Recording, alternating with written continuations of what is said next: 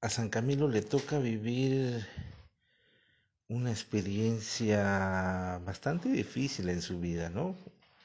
Huérfano de madre niño, huérfano de padre en su juventud y sobre todo en una en una iglesia con sus propias crisis donde estos tiempos de renacimiento, estos cambios de perspectiva del ser humano en aquella época, donde la iglesia empieza a pasar muchas crisis. Diría yo que eh, su sentido de servicio no lo tenía tan fácil, una iglesia muy acomodada y sobre todo con profundas, profundas crisis, diría que separación de muchas personas, etcétera, etcétera.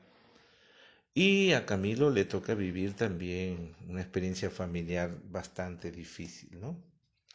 Y una experiencia personal en un mundo en un mundo tan tan complejo para él, ¿no?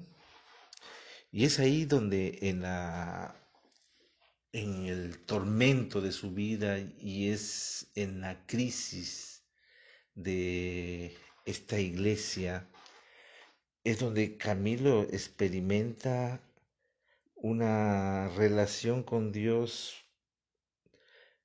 en el conflicto, en el sufrimiento. Y creo que esta experiencia de Camilo nos provoca también mirar nuestra propia realidad nuestros propios tiempos, una iglesia con posturas un poquito pegadas a lo que es este la liturgia, lo religioso y muy poco relacionado en ese encuentro con el vulnerable, ¿no? Lo anuncia, lo reflexiona, lo discierne, mas no se completa esa entrega total.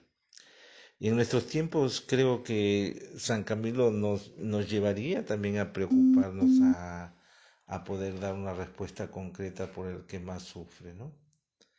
Hoy, el, hoy en nuestros días el Papa Francisco de alguna u otra manera rescata esa espiritualidad, esa presencia del Cristo en, en, en el corazón del hombre convertido, que, le permita dar respuesta a una situación muy crítica. ¿no?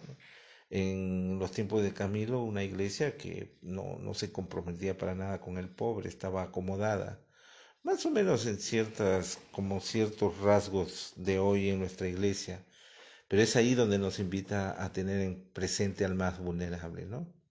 Desde el sufrimiento, desde la situación difícil, rescata ese compromiso y esa entrega total a Dios de Camilo de Levis, ¿no?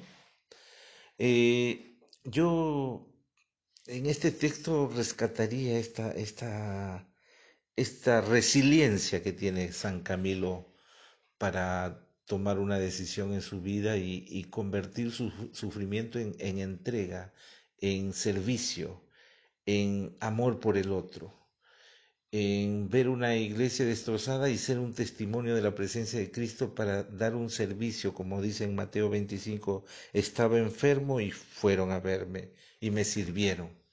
Y creo que Camilo de Lelis nos provoca, nos provoca desde esa, desde esa experiencia difícil a poder dejar que Cristo nos guíe, ¿no? En, en estos tiempos habían alguna alguna experiencia muy particular también de poder seguir a Cristo de otras personas que son unos santos de sus tiempos, pero también a mí se me viene esta pregunta, ¿cómo alcanzar la santidad? Y yo descubro en Camilo de que la santidad simplemente es dinamizar la misericordia en tu propia vida para decirle Dios, hazte presente en mí para yo hacerte presente en el servicio de los demás, sobre todo los que son tus preferidos.